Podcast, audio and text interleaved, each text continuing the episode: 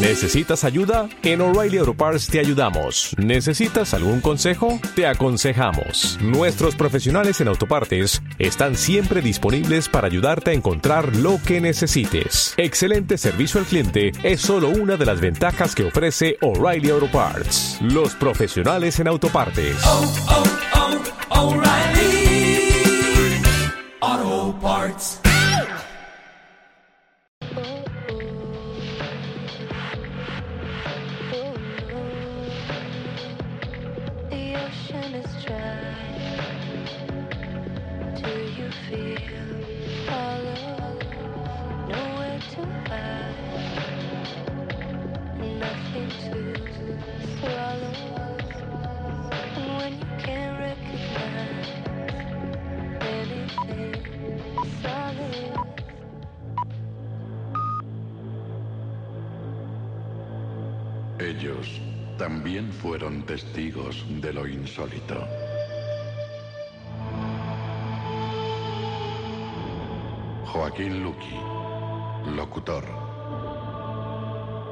Empezamos a hacer la sesión y pues al final se materializó, era verano, no hacía aire, menos mal que era el primer, el primer piso, empezaron a cerrarse las ventanas y las puertas que eran de caserón de pueblo y había una que esa fue la que dijimos todos inmediatamente, vamos para allí, vamos a salir, pasamos la noche en el jardín y nadie se atrevió a volver a la casa hasta el día siguiente. ¿Has vivido alguna experiencia fuera de lo normal? ¿Has sido protagonista de cualquier hecho insólito? Si es así, llámanos al teléfono 915351414 o 915332212 o escríbenos a la luz del misterio arroba gmail.com y ayúdanos a dar luz al misterio. Y a la una y un minuto eh, de la noche, de la madrugada, a las doce y un minuto en las Islas Canarias, eh, nos llama un oyente, se llama Juan Francisco, quiero recordar, desde Sille, que nos está comentando que ve algo extraño en los cielos en estos momentos. Eh, Juan Francisco, como vamos en directo, vamos muy rápidos, cuéntanos, eh, ¿qué estás viendo, Juan Francisco? Buenas madrugadas. Hola, buenas madrugadas. Nos apasionamos porque vivimos realmente el misterio. ¿Qué está ocurriendo? ¿Qué estás viendo? Pues mire, veo unas luces verdes, en, más o menos en formación y con forma de, de tridente. Y ya vengo varios días ya observándolas. Ujú. Y, Y, bueno, se, se para durante unos segundos, luego coge gran velocidad, vuelve y luego ya desa- mm, desaparecen del todo, ya por completo. yo te quería preguntar, ¿en qué zona lo estás viendo por si hay más gente que está en la zona donde tú te encuentras, que lógicamente nos llame por teléfono, bueno, pues Sí. para, para corroborar este hecho? ¿En qué zona te encuentras tú? Yo estoy en la parte de Siche, pero es más bien mm, zona de montaña. Curioso. ¿Y Zona de montaña, hacia, sí. hacia dónde crees que van esas luces? Yo veo, luego cogen dirección al mar. O sea, Mm. ya, ya los pierdo ya en, a, a lo lejano, así, dirección al mar. Curioso. Bueno, Sí. como hemos estado, como vamos, eh, hay un guion preparado, la carrera, nos vamos a poner en contacto contigo después del programa, lógicamente para hacer un seguimiento de ese hecho. Nos Ajá. gusta que en directo podamos vivir esta experiencia de que un oyente esté viendo un objeto extraño en los cielos. Y bueno, si lógicamente hay más gente que está viviendo esta experiencia, que nos llame también, lógicamente, al 91 432 7600 y que nos lo cuente en directo y que vivamos eh, el misterio en su máxima expresión. Mm, si quieres, eh, Juan Francisco, eh, luego retomamos porque me están comentando nuestros compañeros, bueno, que casualmente también en Granada algo está ocurriendo también. Vamos a Granada en estos momentos. Vamos a ver cómo se llama esta oyente, por favor. Celia, Celia, buenas noches, Celia, buenas madrugadas. Hola, buenas. Aunque no se lo crean, bueno, pues, eh, ¿qué, qué está, ¿qué está ocurriendo en la zona de Granada? Según nos comenta eh, este amable oyente de Sille, que estaba viendo algo extraño. ¿Tú estás viendo algo parecido o qué? Mm, bueno, exactamente. A ver, yo iba conduciendo por la autovía y resulta que, bueno, que buenas a primera, mm, de esto que te quedas así mirando, eh, iba bien, o sea que no iba ni al, al- vamos, que iba bien, que ni había bebido ni nada. y me quedaba mirando así un momento así para, para arriba, para el cielo, ¿no? Porque había visto una estrella que me había llamado la atención y veo cinco- como cinco luces. Ujú. Digo, caramba, digo, ¿eso qué es? ¿Cinco luces de qué, de qué color eran? Color así como verdoso. ¿Y qué? ¿Se movían alineadamente? ¿Qué, qué- Eh, se movían como haciendo líneas, unas en horizontal, otras en vertical, pero haciendo líneas, haciendo líneas. Mm, Pero a, a ver, a mí ni me seguían ni nada, simplemente hacia el fondo, como vamos, como si te ponen un cuadro delante y dices, bueno, y, esto, la verdad es que he pegado un frenazo porque me ha, me ha asustado un poco y digo, caramba, caramba, coña, que vayas escuchando un programa de misterio y de buena primera te aparezca, mm, por Dios, qué coincidencia, qué casualidad, pero sí, sí, las he visto y eran así mm, redondas. Eh, y había dos muy, muy brillantes, eh, grandes. Las otras también brillaban más, eh, pero un poquito men- de menos intensidad y eh, no muy pequeñas. Eran un pelín más pequeñitas que las grandes, grandes, pero sí, sí que las he visto. Lo que Celia, más me ha llamado la atención era el- lo- los estes, el moverse en, en línea horizontal y vertical. Celia, importante, ¿en qué dirección crees tú que iban? Pues no lo sé, porque yo iba hacia, hacia Granada.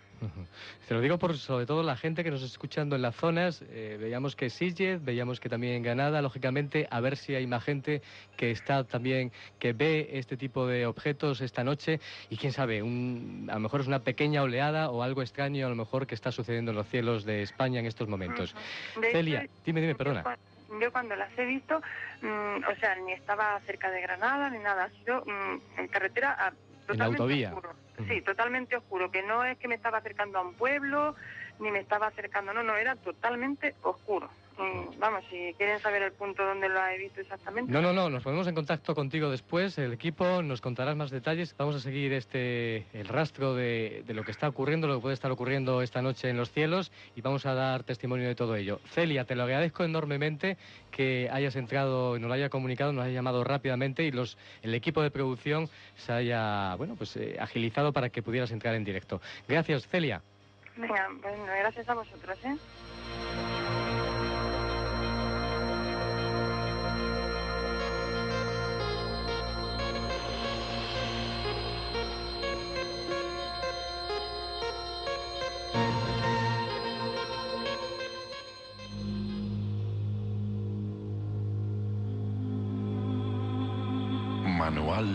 Investigador.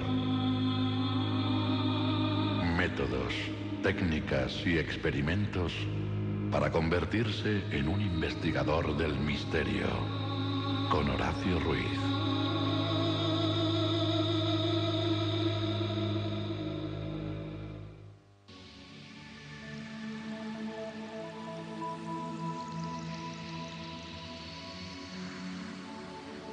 Y a la una y seis minutos, viviendo el misterio intensamente, ahí está, bueno, pues esas dos observaciones en los cielos de España, en Silles y en Granadas, que de dos amables oyentes que se han puesto en contacto con nosotros para decirnos que estaban viendo. Curioso y sorprendente. Nos vamos a ese manual del investigador en la radio, en la luz del misterio. Comunicamos con Horacio Ruiz eh, esta noche. Buenas noches, Horacio. Buenas madrugadas. Buenas madrugadas tengamos todos. ¿Qué tal? Moderadamente bien. Muy bien, mm, familiar esas frases. Nos vamos, si quieres, a empezar a hablar, porque como eh, hemos cambiado todo un poco el giro de- del guion, ya debido a los oyentes, y vamos a hablar, eh, como siempre, en esta sección, pues de esos métodos, pero hoy originariamente, como nos encontramos inmersos ya en la Navidad, vamos a conocer un poco el manual, ese explorador interno, y bueno, conjuntándolo con el gran misterio por excelencia que, bueno, de, la Navidad. Realmente, ¿qué simboliza la Navidad? Y realmente la Navidad es el nacimiento de ese Hijo Dios. Cuéntanos. Eh, hay que tener en cuenta que todos los símbolos universales, todos los mitos, todos los arquetipos, y la Navidad y el nacimiento de Jesús es un arquetipo universal, eh, por supuesto, que se celebró a, mm, cientos o miles de años antes de- de- del mismo Cristo, hay que tener en cuenta que tiene muchas claves de interpretación y que el acontecimiento del nacimiento de Jesús o del nacimiento de- del Hijo de Dios, la Navidad, eh, realmente tiene que ver con un acontecimiento de tipo solar, eh, por lo tanto es, tiene que ver con el cosmos, con la astronomía, con el movimiento del Sol y de todos los planetas que giran alrededor de él. Pero esto no empequeñece lo que es la Navidad cristiana, al contrario, la, engrandece. Yo creo que, que le da un contenido mucho más universal y, y el misterio por excelencia que es la Navidad, que nos habla que tal como es arriba es abajo y que el nacimiento de Jesús, como dice una frase de la Edad Media muy, muy esotérica, muy mística, dice que nada, de nada sirve que Jesús haya nacido en Belén hace dos mil años si no nace en el corazón del hombre también, ¿no? Y por ahí podíamos empezar ahora a estudiar un poquito. ¿Cómo lo encarrilamos con ese explorador interno que tenemos dentro de cada uno de nosotros para los que nos están siguiendo y realmente, bueno, pues proseguir esa senda mm, de un buen investigador realmente de- del mundo del misterio, del mundo paranormal y que tanto tú viviste, sobre todo en una gran época con- junto con el doctor Fernando Jiménez del Oso? ¿Cómo lo podemos encauzar? Bueno, pues como un poco las indicaciones de nuestro querido amigo y maestro, el doctor Fernando ¿no? Ujú. investigar un poco primero la historia, seguir cuando un mito, un símbolo, un arquetipo universal de la magnitud de- del nacimiento, del solsticio de invierno, eh, donde se dice que nace el Hijo de Dios, ¿no? Pues hay que tener, en- hay que rastrearlo, como hacía el doctor Fernando Jiménez del Oso cuando investigaba cualquier fenómeno de estos, un poco la historia. Y, y las fiestas de Navidad se remontan antiguas costumbres paganas, es decir, tiene que ver con el paganismo, ¿no? Y la- eh, las fiestas conocidas eh, eh, en todo el orbe como adoración del culto solsticial o del Dios invicto, del, del Cristo Sol. Los antiguos cristianos primitivos, los gnósticos, hablaban del Sol como nuestro Cristo el Sol, en el sentido de que quién es el que da la vida a, a la Tierra, por ejemplo, a los planetas, pero sobre todo a la Tierra, toda la vida orgánica en la Tierra, incluidos los seres humanos, vivimos gracias al Sol. Entonces, el Cristo es el que nos da eh, perdón, es el que nos da la vida. Y, y fíjate qué curioso, Julio, que eh, este nacimiento de un dios solar eh, se remonta a, a- a todas las latitudes, a todas las épocas, porque en distintos países, distintas culturas, eh, desde Krishna, mm, mm, incluso a Buda también se le atribuyen un nacimiento eh, eh, sin, sin, sin mácula de hombre ni de, de- de cuestiones sexuales, sino un nacimiento divino. Mitra en Persia, eh, en el Vaticano hay un- estatuas, en el Museo del Vaticano, donde se ve al dios Mitra eh, que está matando un toro y del toro mana sangre y de la sangre mana eh, flores, eh, o sea que es un sacrificio, una cosa simbólica, ¿no? Y Mitra también los antiguos romanos celebraban el nacimiento de Mitra del 24 al 25 de diciembre, el hijo del el hijo de Dios. Horus en Egipto, Apolo en Grecia, Bochica entre los chichas de Colombia, Cuculcán entre los mayas, Quexalcoatl entre los aztecas, Viracocha los incas, en todas las culturas. Y eso, repito, engrandece el, el simbolismo de la Navidad y sea quien sea el personaje histórico al que se le atribuye ser hijo de Dios, pues yo creo que ahí está hablando de algo más que una, un, un simbolismo, una costumbre, sino que tiene que haber eh, contemplado desde ese misterio esotérico, tiene que haber algo, una gran realidad, algo que trasciende a, lo- eh, a las costumbres, a los ritos religiosos, tiene que, te- tiene que ver con algo que tiene que ver con el ser humano, porque si dicen que Jesús vino o encarnó para transmitirnos un conocimiento y que se sacrificó por nosotros y que dio su vida por nosotros, eso tiene que tener un significado. Y dos mil años después tiene que tener un significado. Y, buscando este misterio, buscando el conocimiento y el por qué estos arquetipos eh, se remontan a tantos miles de años y trascienden a todas las épocas. Esta época, por ejemplo, tan materialista, tan supuestamente avanzada tecnológicamente, sin embargo, todo lo que tiene que ver con el simbolismo de la Navidad no se ha perdido. Yo creo que, al contrario, eh, en estos tiempos de materialismo, eh, yo creo que alcanza más magnitud, más, Más trascendencia, ¿no? Curioso, yo creo que es necesario. ¿Te parece que demos un- la línea en estos momentos, una línea que tenemos eh, vacía para que si la gente te quiere preguntar algo, lo haga? Perfecto, claro. Apuntar, por favor, 91 91 533 2212. 91 533 2212. Y bueno, si nos llamas, vas a participar en ese concurso de esos dos ejemplares del último libro de Juanjo Benítez, eh, Gentileza de Planeta, y cinco entradas. Si nos visitas ahora en Madrid o vives en Madrid, pues podrás visitar una exposición sorprendente sobre la NASA, sobre la NASA y el espacio. Continuamos, si quieres, Horacio, por esta senda que nos estás eh, conduciendo. Y bueno, hay eh, muchas simbologías relacionadas en el mundo de la Navidad que todavía no están muy claras realmente, sobre todo bueno, hay una gran trascendencia eh, en nuestro subconsciente, pero por ejemplo, todo lo que tiene que ver pues con la estrella de Belén, con el portal de Belén y toda esa simbología, ¿hacia dónde nos llevaría?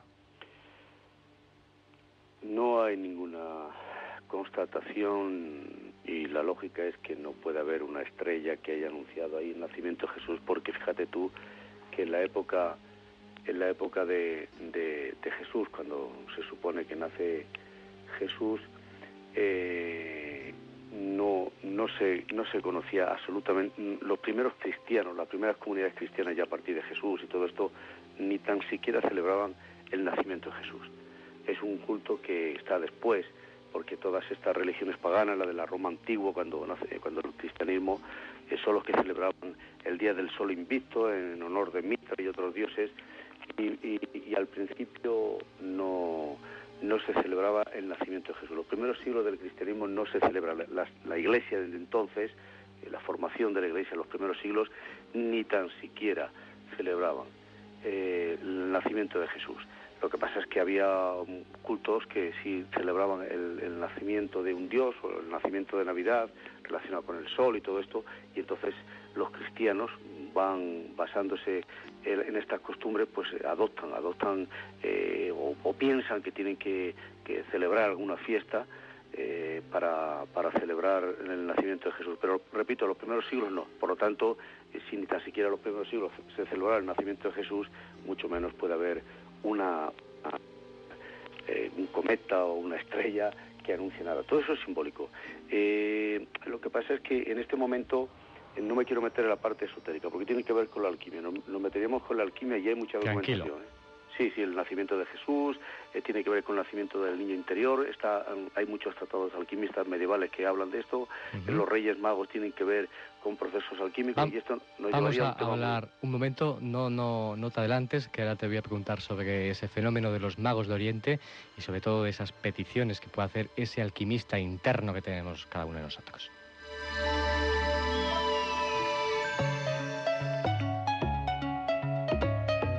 Taller de autohipnosis y formulación de objetivos en PNL. Entabla relaciones con facilidad. Sé eficaz. Exprésate como realmente quieres. Cambia los problemas por soluciones. Sortea los obstáculos y llega fácilmente a tu meta deseada. Taller de autohipnosis y formulación de objetivos en PNL. Presentamos un método de cambio positivo que permite al asistente generar y gestionar con acierto sus recursos innatos para mejorar en las diferentes áreas de su vida personal y profesional. Te enseñamos a conocerte mejor y a utilizar los recursos de tu mente para que gestiones con éxito las dificultades que surgen en los distintos ámbitos de la vida.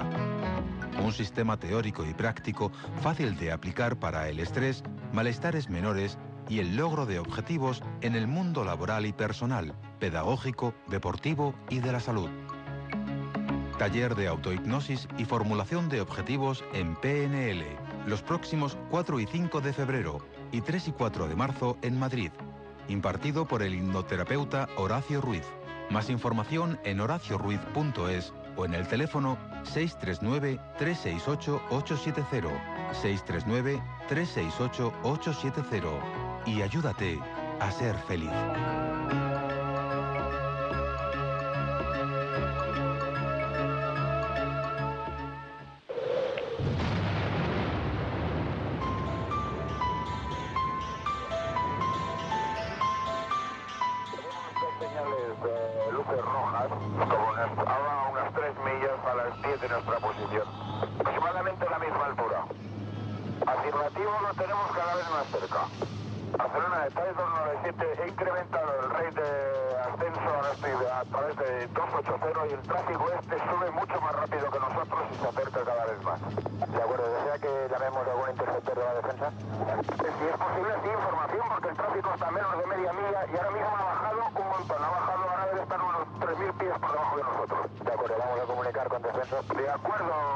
Ahora mantengo 290, me voy al borde de Valencia. Ha llegado una nueva era en la radio. podrás vivir el misterio en su máxima esencia. En la luz del misterio con Julio Barroso. Cada viernes de 12 a 2 de la madrugada en Radio Inter. ¿Estás preparado?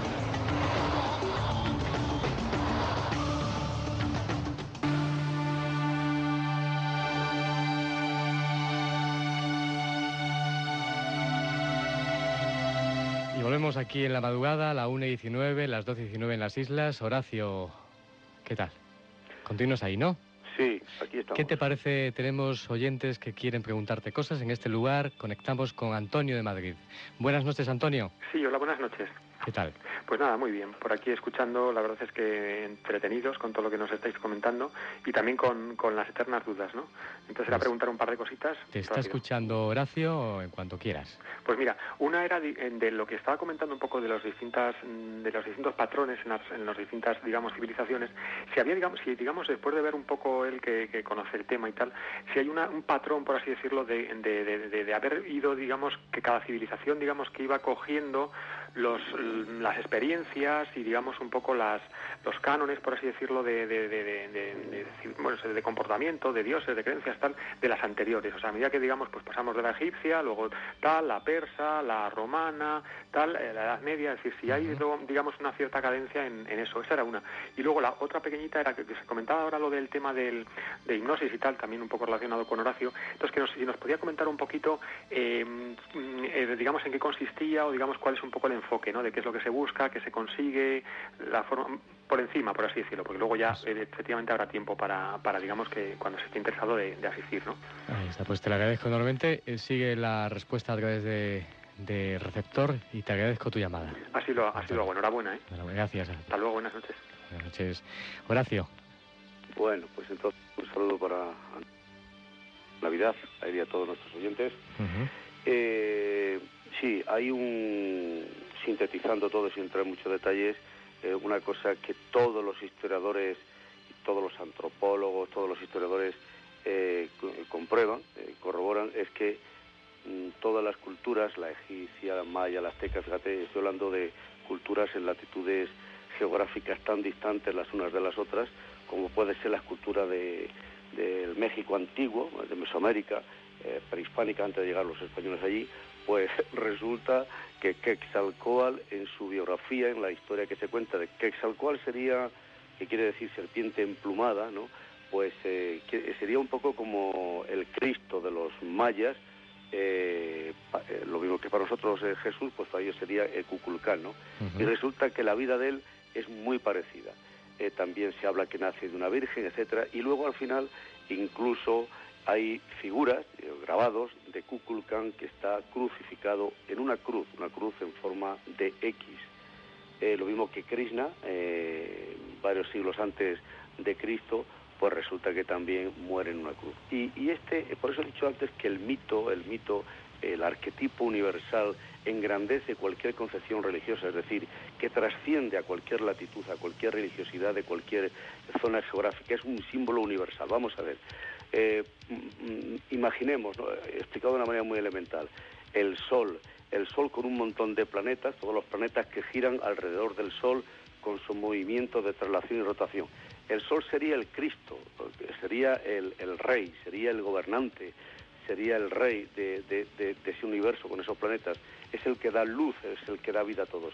Entonces, digamos que el Sol igual que un presidente o un rey de cualquier país, de cualquier gobierno, envía a otros países un representante, un embajador, pues el sol, el, Dios, el absoluto, sea, como sea que lo concibamos, a la tierra envía de vez en cuando un embajador, un representante, y en este caso fue Jesús, pero en otra época y en otras culturas ha sido Quetzalcóatl, ha sido Mitras, ha sido Krishna, Eh, en cada eh, latitud cultural hay un conocimiento, una gnosis universal y estos mensajeros, estas personas de carne y hueso que son iniciados, que son preparados, que, encarnan sus principios anímicos y espirituales, lo que hacen es que representan, a, vamos a decir, al sol, representan al Cristo, al Dios, al absoluto, y transmiten un conocimiento.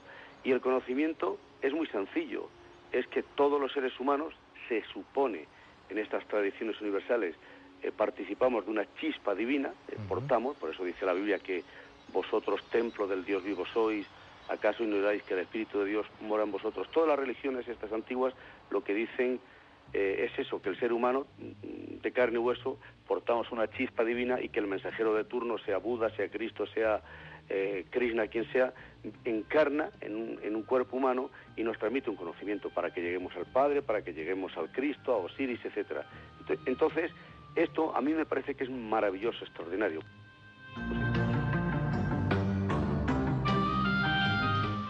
Ahí está eh, esa conversación que estamos manteniendo con Horacio Ruiz. Eh, estamos viendo las conversaciones que también mantienen nuestros internautas, nuestros oyentes en las redes sociales, hablando de esas dos llamadas.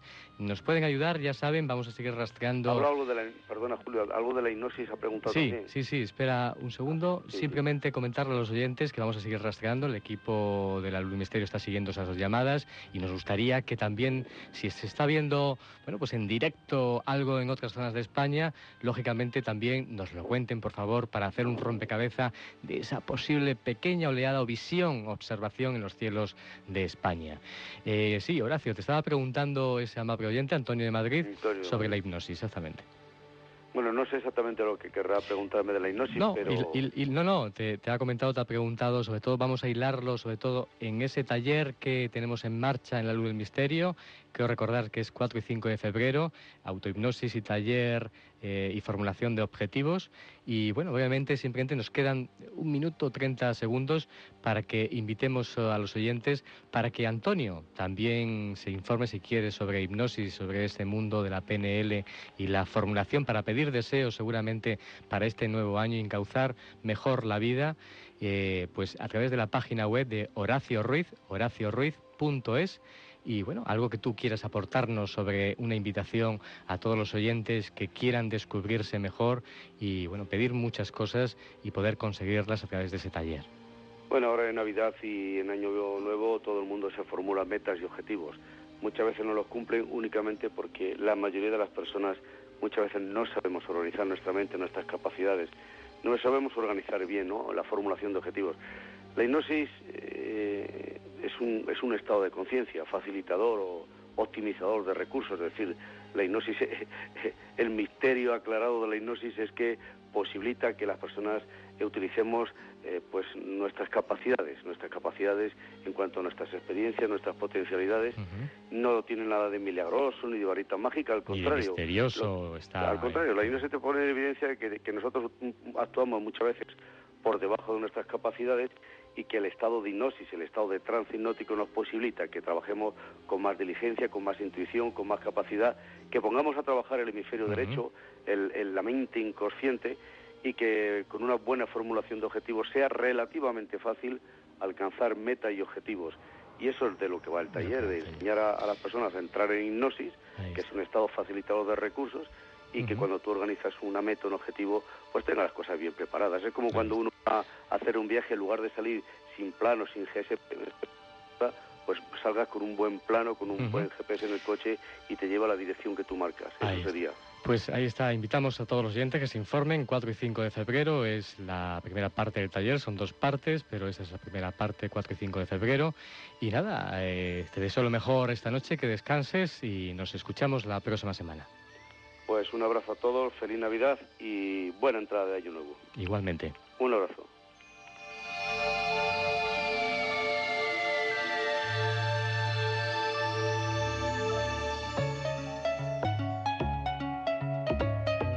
Taller de autohipnosis y formulación de objetivos en PNL. Entabla relaciones con facilidad. Sé eficaz. Exprésate como realmente quieres. Cambia los problemas por soluciones. Sortea los obstáculos y llega fácilmente a tu meta deseada.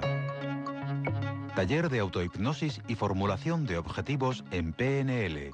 Presentamos un método de cambio positivo que permite al asistente generar y gestionar con acierto sus recursos innatos para mejorar en las diferentes áreas de su vida personal y profesional. Te enseñamos a conocerte mejor y a utilizar los recursos de tu mente para que gestiones con esto las dificultades que surgen en los distintos ámbitos de la vida. Un sistema teórico y práctico fácil de aplicar para el estrés malestares menores y el logro de objetivos en el mundo laboral y personal, pedagógico, deportivo y de la salud. Taller de autohipnosis y formulación de objetivos en PNL, los próximos 4 y 5 de febrero y 3 y 4 de marzo en Madrid, impartido por el hipnoterapeuta Horacio Ruiz. Más información en horacioruiz.es o en el teléfono 639-368-870, 639-368-870 y ayúdate a ser feliz.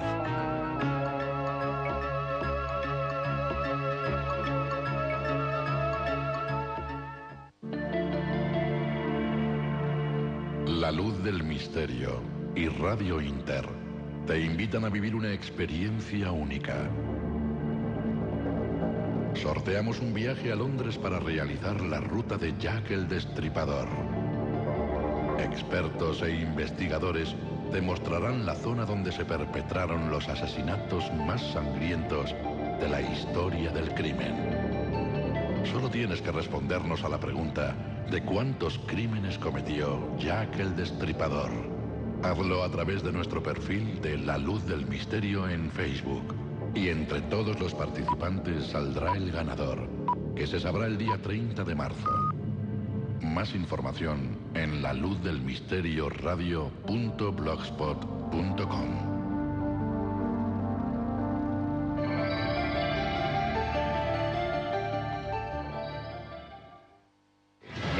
Un caballero en una furgoneta se ofreció a ayudarla. Había diferentes versiones de lo ocurrido. Resulta frustrante que los testigos den versiones contradictorias. Una pista microscópica bajo las uñas de la chica y un mordisco aportaron las claves necesarias. Pero, ¿serían suficientes?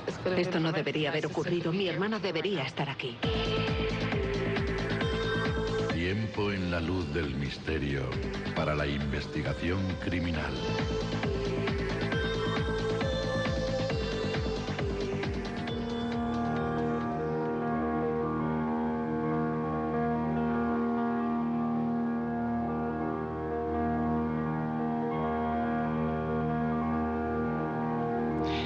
Esta noche continuamos con nuevos temas, cambiando todo nuestro decorado, como bien dice esa careta de entrada, investigación criminal que nos vaya a llevar a descubrir temas apasionantes.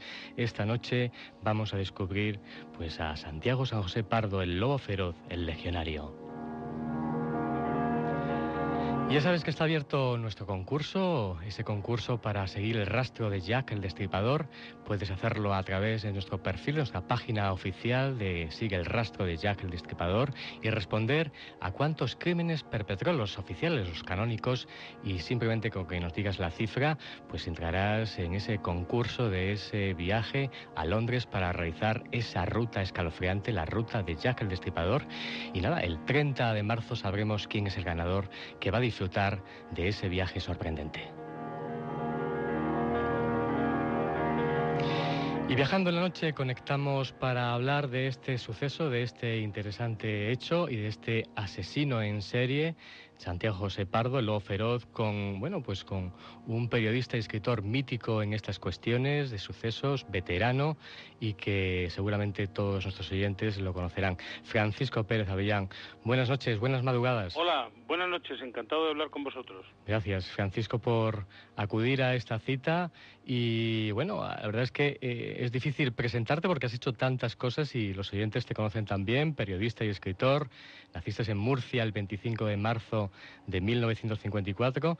En Madrid comenzaste en el diario Pueblo y, bueno, fuiste fichado en el área local para el nacimiento del diario 16, eh, que todos recordamos, donde bueno, se convirtió, te convertiste en uno de los jefes de redacción más jóvenes, parece ser, de la, de la historia del diario 16. Allí fuiste eh, creador de la sección de sucesos y bueno, actualmente eh, eres director del Departamento de Criminología de la Universidad Camilo José Cela. Nosotros nos vimos por última vez, quiero recordar, en la televisión de Aragón, no sé si te Sí, acuerdas. sí, es perfectamente posible, claro que sí. Eh, allí colaboro con cierta frecuencia, eh, especialmente eh, en el programa de las mañanas.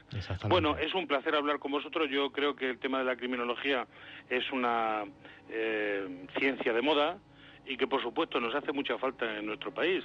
La mayoría de las historias criminales que tenemos están por investigar. Ciertamente. Esta noche vamos a investigar el caso, el suceso de Santiago San José Pardo en agosto de 1987, el llamado El Lobo Feroz, el legionario. Y si te parece, escuchamos una introducción que nos va a llevar a esta cuestión, ¿te parece? Claro que sí. Vamos allá.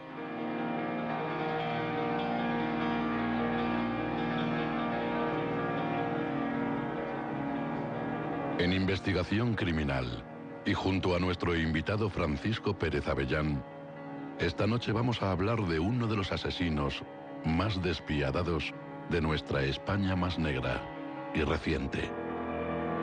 Santiago San José Pardo, arrendatario del mesón El Lobo Feroz de Madrid y acusado del asesinato en 1987 de dos prostitutas, cuyos cuerpos momificados aparecieron en un sótano del local bajo una capa de yeso, alegó en su defensa en el juicio que dado su estado de embriaguez, no recordaba nada de lo sucedido desde que concertó los servicios de ambas mujeres hasta que sus cuerpos aparecieron apuñalados en el suelo del local.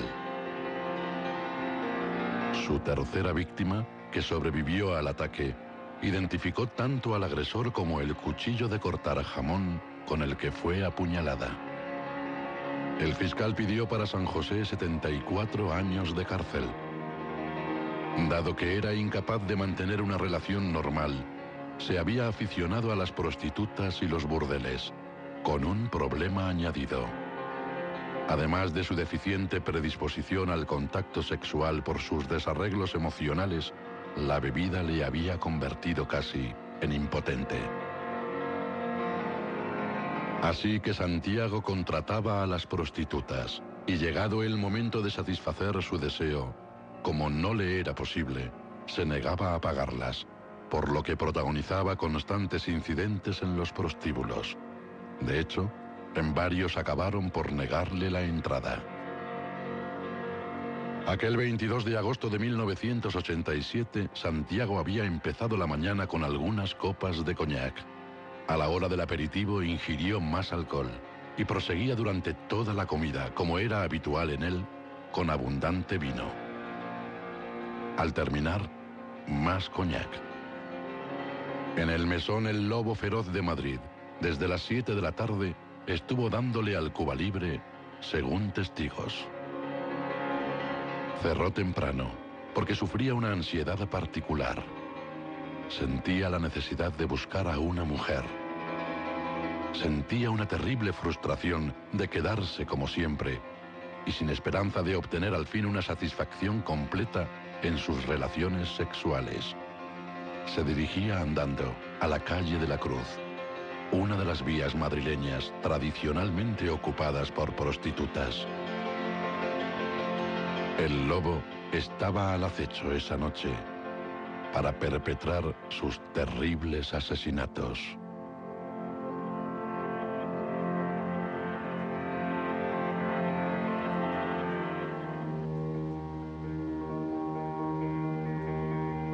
Ahí estaba esa introducción, Francisco. Me imagino que nos hemos adaptado bastante bien a la historia. Bastante bien. Hombre, hay que mm, puntualizar que esta gente no se conocen siempre todos los hechos que han protagonizado. ¿eh?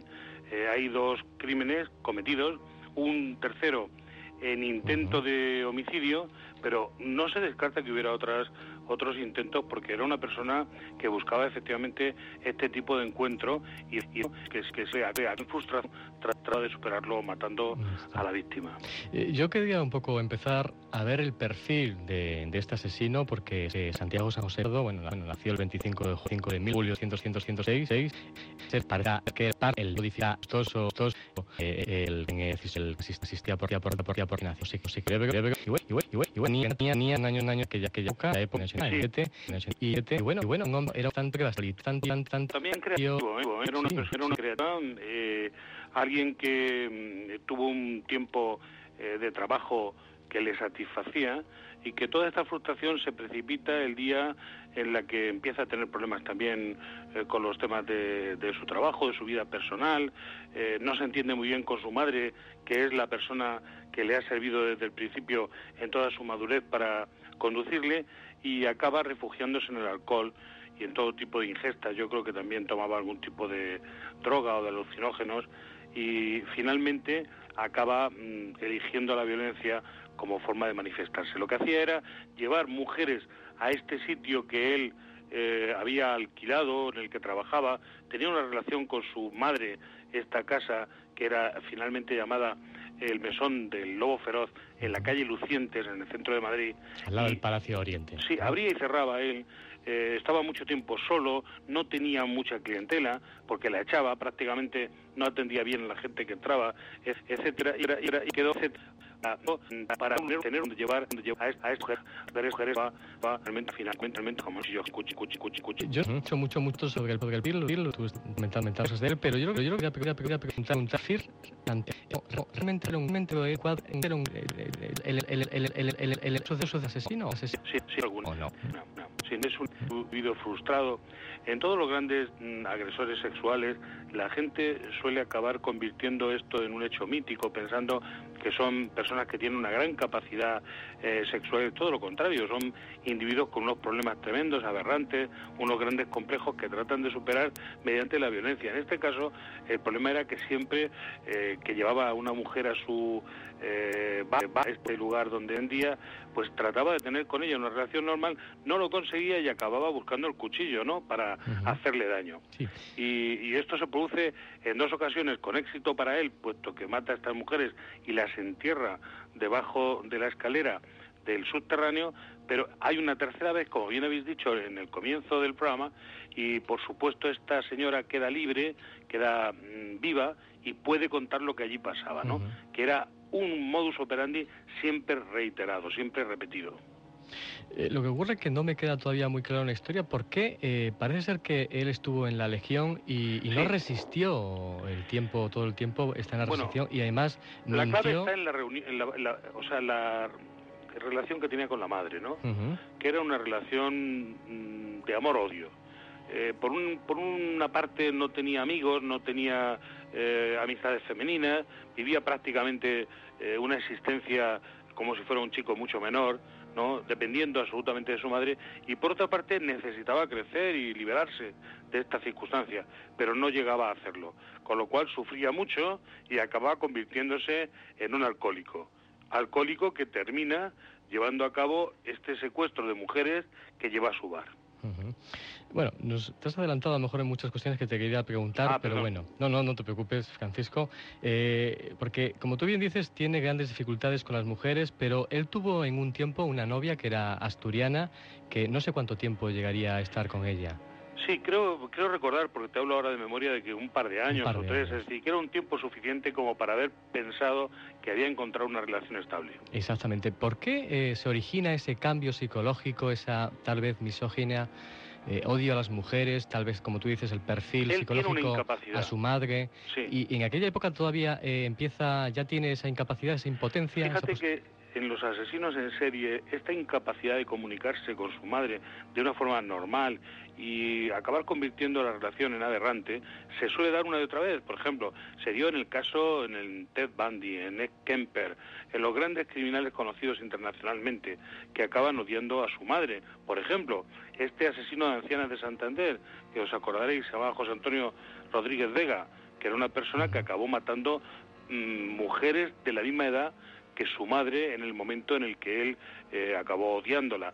Es decir, es una constante el hecho de tener una relación muy especial y frustrante con la madre para acabar convirtiéndose en un asesino en serie como este del lobo feroz, ¿no? Es un individuo que pierde todos los controles por la mm, bebida, por el tipo de vida que lleva, aislado por completo, sin amigos, sin relación femenina de ningún tipo, metido durante muchas horas en un bar que acaba convirtiéndose en un agujero infame, que él no atiende bien, que no limpia, que no tiene un, o sea, un atractivo mínimo para que entre la gente allí. Él acaba convirtiéndolo en un sitio tan terrible que, por ejemplo, cuando mata, eh, lo ensucia por completo todo y lo tiene algún tiempo, es decir, horas, demasiadas horas, sucio hasta que lo acaba limpiando pero no acaba naturalmente de quitarle la pátina de lo que haya sucedido y por lo tanto el bar acaba convirtiéndose en un sitio mugriento, que huele mal, donde la gente está poco tiempo, se marcha, las copas no están adecuadas a lo que quiere cobrar y no, no sirve con celeridad, por lo tanto el negocio se viene a pique y él se va convirtiendo en una persona amargada y cada vez más eh, necesitada de la violencia para salvarse de lo que él considera que es una desgracia. Antes de conocer el modus operandi, porque es muy curioso, y a las tres, los nombres de las tres prostitutas que, dos de ellas son las que asesina, de una manera muy curiosa, como las empareda, hacemos una pausa y estamos en un momento contando el modus operandi de este ser.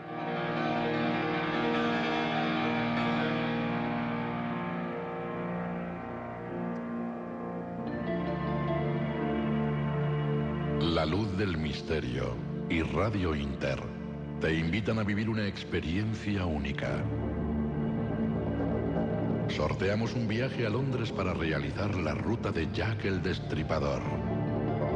Expertos e investigadores te mostrarán la zona donde se perpetraron los asesinatos más sangrientos de la historia del crimen. Solo tienes que respondernos a la pregunta de cuántos crímenes cometió Jack el Destripador. Hazlo a través de nuestro perfil de La Luz del Misterio en Facebook. Y entre todos los participantes saldrá el ganador, que se sabrá el día 30 de marzo. Más información en la luz del misterio radio.blogspot.com.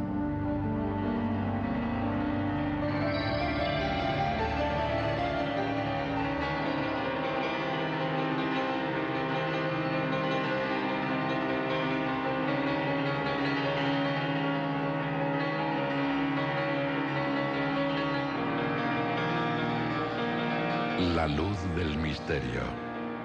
Cada viernes de 12 a 2 de la madrugada en Radio Inter con Julio Barroso. Y ahí estamos, eh, de 12 a 2 de la madrugada, y aquí hablando de un ser peculiar, particular, Santiago San José Pardo, y nos vamos a referir, Francisco, a, bueno, en primer lugar a la primera víctima, Mariluz Varela se llamaba, y que, bueno, ella se encontraba, quiero recordar, en la calle Cruz de Madrid, y bueno, eh, se acercó a él este ser, eh, Santiago San José Pardo, ¿y qué ocurrió? Porque se la llevó al mesón Bueno, Lobo Feroz. Él eh, lo que hacía era captar mujeres eh, y llevarlas a este lugar que abría. eh, estaba todo el tiempo solo y entonces cuando decidió hacer este tipo de cosas lo que hacía era hacerse acompañar por estas mujeres, la llevaba al local y cerraba, quedándose dentro, en el interior, donde se desarrollaba normalmente una escena que era mitad seducción, eh, mitad intento por parte de él de tener una relación normal con una mujer, cosa que no conseguía. También la sodomizaba, ¿no? Yo he leído que la sodomizaba y era el momento, a lo mejor, culme, el único momento, punto, que podía llegar a tener algo. Él, eh, vamos a ver, yo lo que recuerdo es de memoria y no recuerdo haber visto eso en el sumario, pero lo que no quiere decir que, que no haya una leído por descripción de, por ejemplo, en las autopsias de lo que sucedió y tal, que eso ahora mismo no lo recuerdo. Lo que sí sé es que este hombre tenía una relación con estas mujeres, no era satisfactoria en absoluto y acababa en violencia. Pero también lo hacía de una forma sorprendente.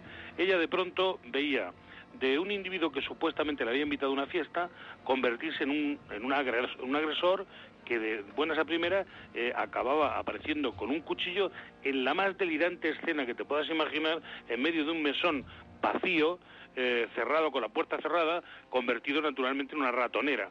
Entonces la agredía, la agredía con este cuchillo, que como todo el mundo sabe, el cuchillo jamonero es un cuchillo muy largo y muy delgado, y que, eh, bueno, le producía una serie de mm, heridas como las que podría parecer una espada, ¿no? Entonces, esta mujer eh, sufrió, al parecer, la agresión y la muerte finalmente a manos de este individuo tal y como lo había previsto. Entonces, él, eh, una vez que sucede esto, se da cuenta de lo que ha hecho, no sabe eh, cómo salir del tema, mm, cierra la- el, el local, se marcha y está un tiempo sin volver, sin abrir este local, hasta que finalmente decide enterrar el cuerpo en el mismo subterráneo. Va convirtiendo el bar en una especie de cementerio, de panteón, en el que acumula fallecidos, acumula esqueletos. Este estaba eh, identificado, pero hubo una muerte posterior que no encontraría nunca su nombre, no sería nunca Araceli Fernández identificada. sería.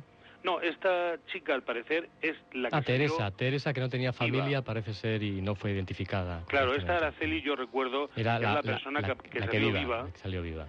Que salió viva, que pudo escapar en un momento determinado. Pero recuerdo que hubo una pelea entre el agresor y la víctima que hizo que incluso la policía se presentara en el local, porque los vecinos se quejaron, etcétera, y ahí Santiago era un individuo tan hábil como suelen ser los asesinos en serie, que suelen ser muy inteligentes, algunos tienen incluso 140 de cociente intelectual, son personas con una gran capacidad mm, seductora, consiguió engañar a la policía diciéndole que en realidad lo que se trataba es que esta mujer intentaba robarle a él. O sea, que en este drama terrible del lugar cerrado, donde él era el barman, pero la casa no estaba atendida, el lugar olía mal, incluso tenía mugre de otros mm, hechos que había tenido lugar en aquel sitio y que él no había despejado correctamente, acabó convenciendo a los policías de que él tenía razón y, y pusieron en libertad a, a este hombre y detuvieron a una de estas mujeres eh, que había denunciado y finalmente tuvo que eh, ac- aclararse todo esto en la comisaría, quedando él en muy buena posición. Es decir, que era un personaje que salía de una y de otra dificultad debido a su inteligencia, a su capacidad, a su seducción. Decíamos antes que había tenido un tiempo de trabajo muy muy productor y este fue con, con unos arquitectos, creo recordar, hacía planos, etcétera, los reproducía y tenía una gran habilidad. Él hubiera seguido en esa empresa eh, triunfando y subiendo hacia la cumbre si no se hubiera estropeado y hubiera tenido un problema la empresa que no le permitió seguir manteniendo el empleo. Eh, es cierto lo que dices, porque parece ser que tenía conocimientos, como dices, de, eh, bueno, de aparejador de Sí. Porque la primera víctima, eh, recuerdo que la empareda en el sótano, como tú bien dices, en la pared, además pone una especie de telilla de las que ponen los albañiles, me imagino, para que no brote por la pared todo lo Sí, que allí, sí. el contenido, lo que allí tiene. Y luego hay una Sí, sí, cuestión... lo hace muy bien. Nadie le descubre. ¿eh? Recordemos que eh, él está atendiendo a la gente y trabajando en el local mientras quiere y cuando se harta de todo ello, cierra el local definitivamente, se marcha y es pasado mucho tiempo cuando hay otra empresa que recupera este local y quiere convertirlo en otra cosa, cuando se pueden hacer obras y encuentran estos cadáveres que, como recordaréis, gracias al doctor antropólogo forense Reverte Coma, eh, se sí. pudo datar la fecha de las muertes. Eh, eh, hay cosas curiosas. Bueno, la segunda víctima, la que dices, describes la de Teresa, que lógicamente al no tener familia no se... Bueno, No, se llegó a identificar. Yo recuerdo que eran unos huesos, incluso algunos de ellos estuvieron eh, en estudio con Reverte Coma durante mucho tiempo, que eran una mujer de parecidas características a la ya identificada, con un aspecto similar, aunque tenía unas particularidades, creo recordar que me decía el, doctor Reverte Coma, eh, como si fueran de una raza ligeramente distinta de la española, ¿no? Que podía ser una persona extranjera. Eh, a, a esta víctima, eh, quiero recordar que la introduce debajo de la escalera del sótano. Sí, sí, sí, sí. Ya digo que hace como una especie de enterramiento. Eh, yo estuve en el local y era un local que bajabas, había una bodega, y entonces en esa mm, escalera de la bodega, en la parte de, de dentro, es donde hizo una disposición de dos enterramientos continuados, ¿no? Uno detrás de otro, y seguramente hubiera seguido enterrando gente allí. ¿eh?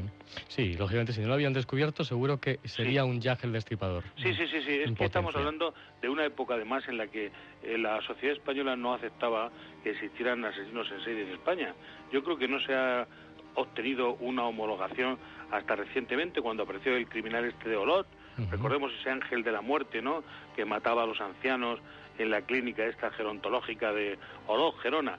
Bueno, pues aquí, que hace, como quien dice ayer, hace solo unos meses, eh, se ha tenido por fin una homologación universal de que aquí ocurren las mismas cosas que en otros países. En aquel momento se creía sencillamente que era un tipo borracho que había matado a dos mujeres en una fiesta supuestamente ocurrida en este local y sencillamente se le condenó por ello, pero no eh, con las debidas eh, características y conocimientos de lo que de verdad estaba pasando. que era un asesino en serie que salía a cazar a las calles de Madrid. Ujú. Hay un detalle que no sé si a lo mejor eh, es real, lo he leído. Él cuando, bueno, asesinaba a las víctimas, sus víctimas, parece ser, eh, como llegaba a un frenesí con, con el cuchillo jamonero, parece ser que perdía el, la conciencia tras asesinarlas, como si Eh, estuviera en un auténtico claro. frenesí, en trance. Tienes toda razón. Lo que pasa es que nosotros en nuestro país, cuando se produce un hecho como este que estamos analizando, lo que se hace es buscar cuáles son las características por las cuales se le puede culpabilizar de lo que ocurrió, eh, llevar a cabo el trámite del juicio oral, condenar, aplicar la condena que el Código Penal ordena y dejarlo ahí. No se estudia a la persona, ¿no? No sabe ni por qué se producían estos impulsos ni qué pretendía en definitiva con todo aquello que estaba haciendo. Y por tanto se conoce mal la historia de lo que allí sucedió. Este hombre, como tantos otros, no buscaba una relación normal de adulto, de sexual ni de otro tipo, sino una dominación entre agresor y víctima que acababa de esta forma y que a veces, cuando conseguía acercarse a lo que pretendía, efectivamente perdía la conciencia. Bueno, pues ya para terminar me gustaría preguntarte, eh, porque a él se le condenó, parece ser, con 72 años de cárcel, pero en estos momentos, ¿en qué situación está el caso? Y en- Que yo sepa, está en la calle, ¿eh? está eh, trabajando en un sitio del sur de España eh, con normalidad. Mm, Lo que ocurre con estos individuos que suelen cumplir una condena entre 14 y 17 años y no más, a pesar de que se les condena, por ejemplo, a 72 años y la gente se queda más o menos tranquila porque piensa que ya está suficientemente condenado, a los 14 o 15 años se les suele dejar en libertad, se cree que están reinsertados y bueno, pues yo diría que unos sí y esperemos que sean la mayoría, pero alguno puede no estar reinsertado y puede volver a reincidir. Esperemos que no sea el caso de Santiago San José Pardo. Tu opinión es que está tal vez reinsertado, está tranquilo, mi, imagino. mi opinión es que no se le ha seguido correctamente ¿eh? y que no se sabe a, a día de hoy y que debería haber tenido naturalmente un informe de un criminólogo para saber si esta persona tiene peligrosidad suficiente para no estar en la calle. Es decir, para haber tomado una determinación, la que fuera, medidas de seguridad incluidas, etcétera, porque lo que no puede ocurrir es que en el futuro la sociedad esté en manos de estos individuos. Por mucho que las leyes que no son leyes hechas para este momento digan una cosa que a lo mejor no es la correcta ni la adecuada en un momento en el que estas personas han evolucionado de tal forma que han tomado totalmente la delantera, hasta el punto de que vemos todos los días indagaciones que no contestan los detenidos a la mm, requisitoria de la policía porque sencillamente van por delante en los hechos. Pues nada, ahí estamos en la noche, en la luz misterio, en la madrugada, descubriendo este hecho de esta España negra. Yo te lo agradezco enormemente, Francisco Es Pérez. Avellán. Ha sido todo un placer que nos hayas dado luz sobre este hecho. Eh, ahí estaba pues eh, este asesino en serie, Santiago San José Pardo, eh, el mesón del lobo feroz eh, de la calle Lucientes, en el, en el Palacio Oriente. Y bueno, ha sido especial y mágico esta noche descubrirnos este, este hecho. Te lo agradezco, director del Departamento de Criminología de la Universidad Camino José Cela, que donde te encuentras ahora en estos momentos, desde hace ya algunos años, y bueno, alentando a muchos jóvenes por descubrir este, esta carrera, que ya es una carrera, Es no una es una carrera diplomatura como antes. que invito a todos los lectores que quieran saberlo venir a preguntar o mirar la página web de la Universidad Camilo José Cela. Pues eh, te tendremos en cuenta en más de una ocasión. Me gustaría contar contigo en otras ocasiones eh, en la noche, en la luz del misterio. Un Muchas abrazo. gracias, un abrazo. Cuídate, gracias.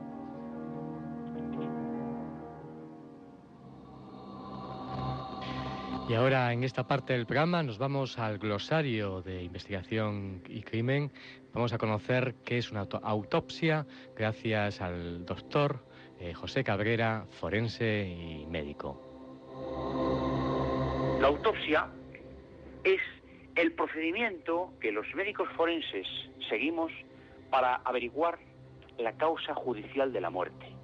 Esto significa dos cosas importantes. La primera, hay que reconocer el cuerpo del fallecido, hay que abrir ese cuerpo en sus distintas cavidades para encontrar la causa última de la muerte, por ejemplo, una trayectoria de una bala, el, el eludimiento de un cuchillo, una metralla de una explosión o cualquier otro objeto que ha causado esa muerte.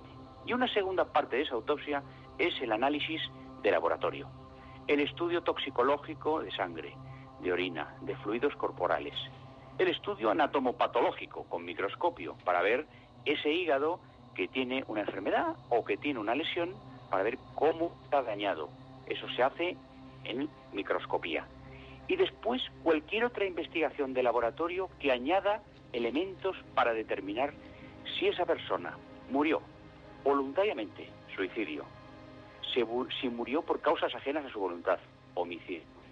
Si ese homicidio fue con alevosía u otras condicionantes, que sería asesinato, o si fue un accidente, una muerte accidental. Por lo tanto, en resumidas cuentas, para cualquier persona que nos escuche, la palabra autopsia siempre define una exploración completa del fallecido para darle al juez el elemento clave de la causa de la muerte de esa persona, el día y la hora y las circunstancias en que murió.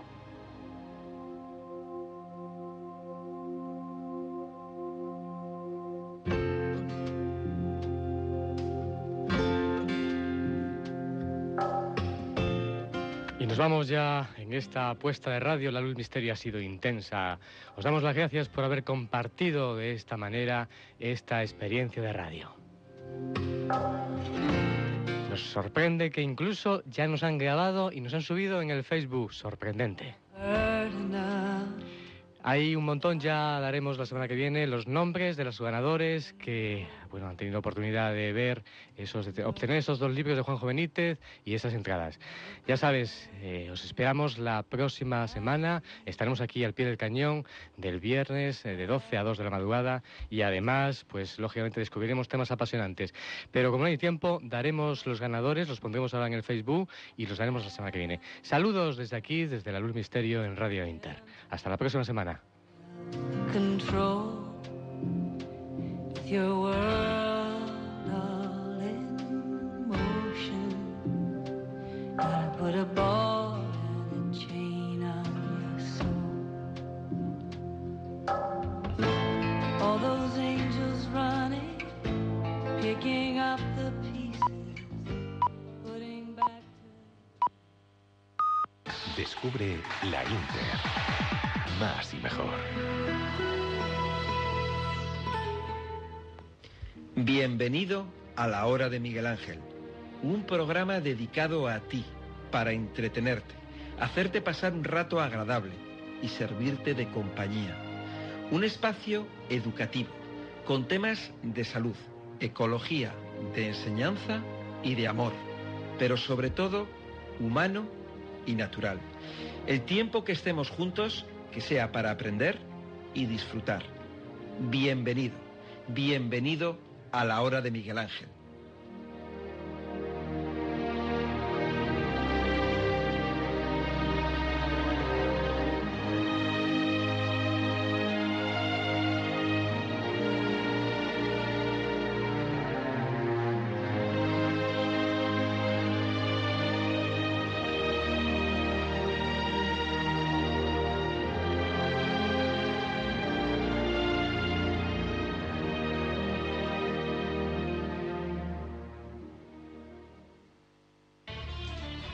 Centro